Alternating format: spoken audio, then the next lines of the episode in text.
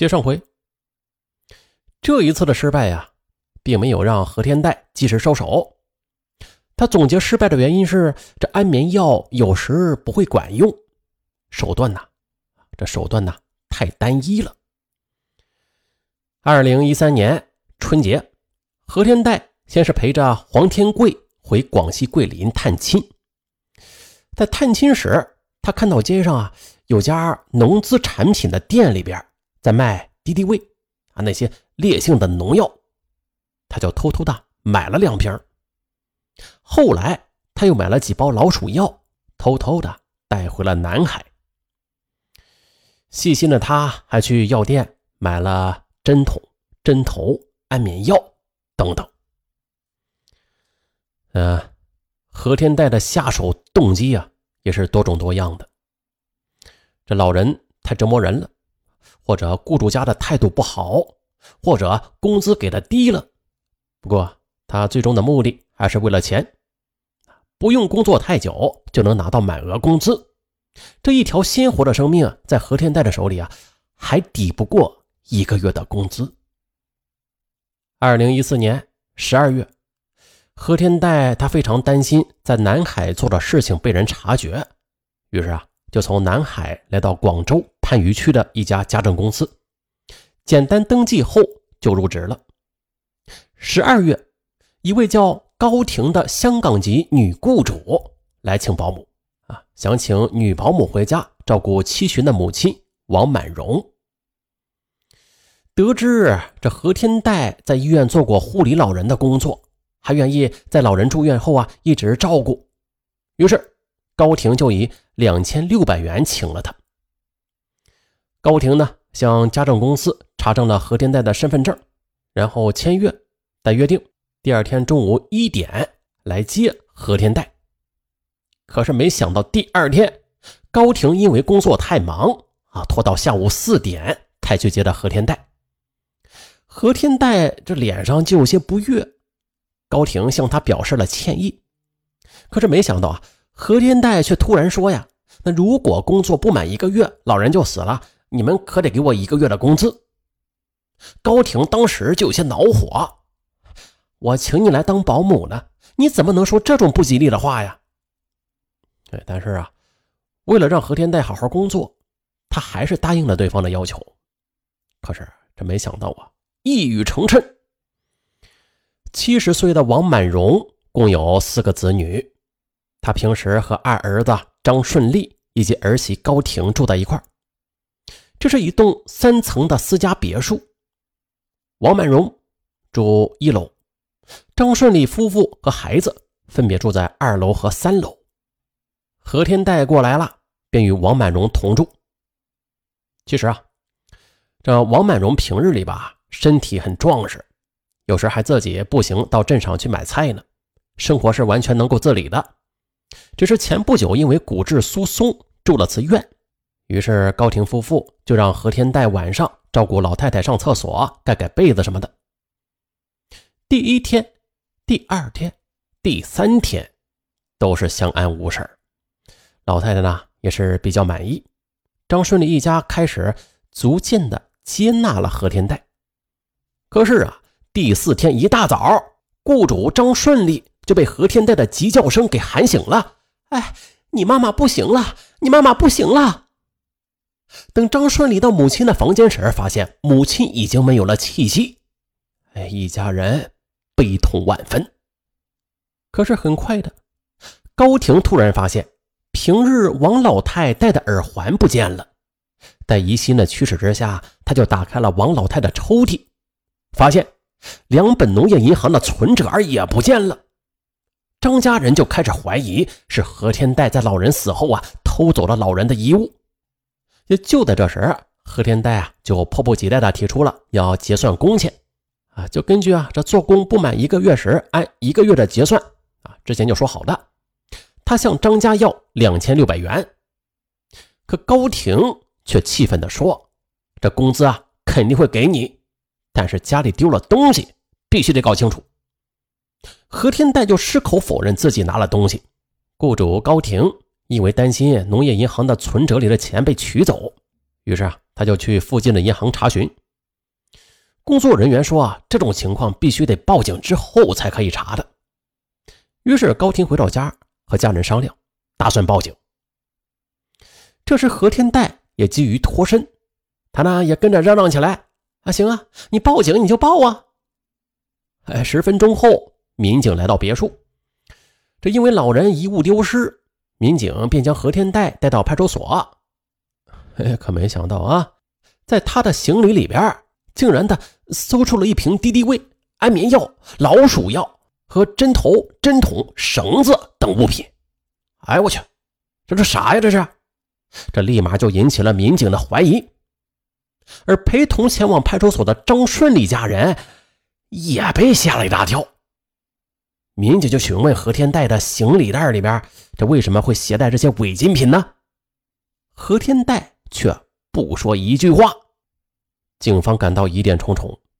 这法医呢，随后也对王老太的死因。进行了检查，这才发现王老太的脖子上有勒痕，死因十分可疑。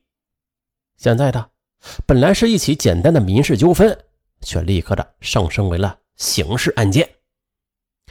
警方一方面对何天代进行突审，与此同时，法医对王满荣的死因鉴定也是展开了。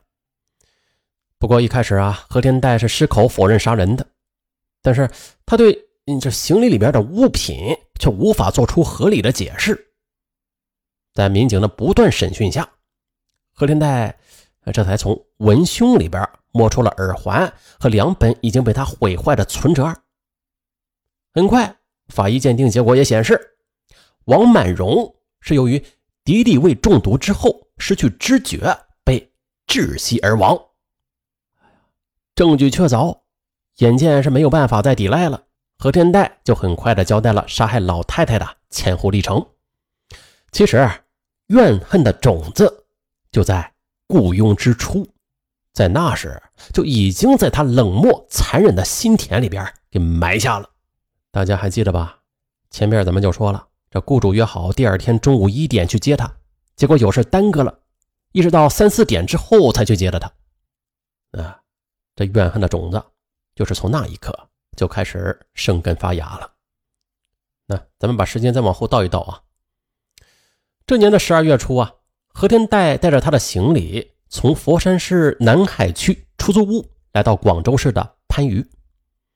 为了尽快找到工作，那尽管高婷开的工资不高吧，但他还是答应了。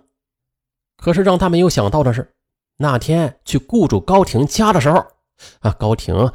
竟然让他等了三个小时，他以为啊这是高婷故意整他呢，于是他就暗下决心不在这家待久，所以在车上忍不住的就提出了不满一个月老人死了也要给钱的要求。那进入到这个家里做保姆之后，他才发现这王满荣啊特别爱挑剔，爱较真儿。比如说啊，到处说医生没有把他的病治好。而何天代他自己则认为，这医生实际上已经把王老太的病啊治到能走路了，他就是有点看不惯老人，而且他发现番禺和南海保姆的价格差不多，他不想离开同居男友的时间太久，于是就待了三天之后，他就忍不住了，再次动了杀机。二零一四年十二月十六日凌晨四点多时。王满荣老太太觉得肚子饿，便让何天代给她做点吃的。何天代就起来盛了碗昨天剩下的肉汤，加热之后，他又从自己的行李中拿出了一瓶装着敌敌畏液体和安眠药的瓶子，他把敌敌畏倒入到肉汤之中，随后又把安眠药碾碎也放到了肉汤中，然后啊，他就像是喂小孩一样。把肉汤喂给了王满荣。这王满荣吧，可能觉得啊，这汤的味道不对劲儿，喝了两三勺之后，便没有再喝下去，便倒下睡了。那也许是药效起了作用啊，王满荣很快的就睡得不省人事了。可这时啊，何天代又从行李中拿出了针头、针筒，用注射器吸入含有敌敌畏和安眠药的肉汤，就往老人的腹部打了一针，紧接着又将剩下的肉汤打到了老人的臀部里。做完这些，何天代还不放心，又从行李中拿出了平日绑衣服的绳子，缠住了王满荣的脖子上，拉了几分钟，然后收起绳索。啊，见老人这回再也没有任何动静了，于是他又把老人的身体放到床上摆好，接着他把所有的杀人器械再次的装到自己的行李中，收拾好现场之后，啊，他竟然回到自己床上，安然的一直睡到了天亮。天刚亮的，何天代就把老人的耳环给扯了下来，并且还撕碎了老人的存折，随后。又叫醒了张顺利一家人，说：“老人不行了。”哎呀，清晨的宁静就被这突如其来的状况给打破了。张顺利家里就顿时嘈杂起来。有人说好像还有气息，赶紧送医院吧。张顺利在母亲鼻息上试了一试，发现啊已经没有气息了。张家人哀痛声一片。可这时啊，这何天代却惦记着自己的一个月的工资呢。啊！如果不是工资引发的纠纷呢？大家都以为老人是正常死亡，谁也不会想到啊，会是这个看上去低眉顺眼的保姆所害的。可是接下来，令人骇人听闻的是，何天代被民警以涉嫌故意杀人罪立案侦查后，何天代还主动的向公安机关交代了另外九宗故意杀人案。何天代交代说。除了王满荣外，他在二零一三年六月至二零一四年十二月期间，利用做保姆的身份便利以及类似的手法，共造成了另外九宗故意杀人案，其中两宗没有成功，可是另外七宗却导致了年迈的雇主死亡。公安机关得知这一情况之后，立刻投入调查，调查嘛很顺利。根据何天代在此期间所登记的雇主，警方相继了找到了先前工作的家庭。有些家庭中的老人是在何天代照顾时莫名去世，可是由于这老人年岁已高啊，突然离世啊也很正常，这就导致啊没有一家对老人的死因而产生怀疑的。因此，尽管有何天代的交代吧，但是因为无法形成强有力的证据链。警方也只能以何天代的口供形式呈交给了检察院。啊，二零一五年十二月二十三日，广州中级人民法院开庭审理了此案。在法庭上受审时，何天代对杀害老人的犯罪事实是供认不讳，但是公诉人表示了这关键证据缺失。最终啊，检察院这是起诉了何天代杀害王满荣老人这一单犯罪事实。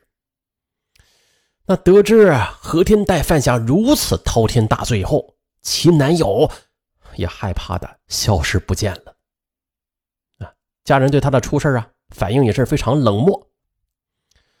那法庭随后也是帮助何天代指定了援助律师，经过四个小时的审理之后，将择日宣布判决结果。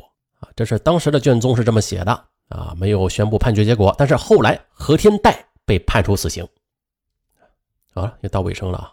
贺天代呀，他从小是缺少关爱，性格内向，思维又简单，感情不顺，生活不顺，工作不顺，把所有的这些不顺演变成了怨恨，然后啊，都发泄在了照顾的老人身上。那这也是他最终裂变成蛇蝎保姆的主因。那再就是啊，从这起案件中，我们也不难看出啊，那现代社会比较快节奏啊。生活工作比较快节奏，那由于子女们是忙于生计，常常的将行动不便或者年岁已高的老人就交给保姆了，自己就很少过问，所以老人突然死亡也没有去探究，这呀才给了何天代这么多的机会。呃，同时也是提醒咱们这些做子女的，多关心家中老人，不能放手全部都交给保姆的，要对这保姆日程啊也是做到监管，防止老人遭到虐待。其实老人遭到虐待啊，在网上有很多起报道了，应该引起咱们大家的警觉。还有就是，就是根源上的啊，我国职业监管机构也要敲响警钟啊，特别啊是对于保姆这种特殊服务业从业的人员，要严格的监督啊。如果能制定相应的黑名单制度，哎，那就更好了。哎，这样就能让那些有劣迹之人在此行业难以藏身。嗯，这世间哪最安全了？家嘛，是吧？啊，家本来是个安全和令人放心的地方，温馨温暖。是吧好了，本案就到这儿。希望类似的惨剧啊不再发生。我是尚文，咱们下期再见。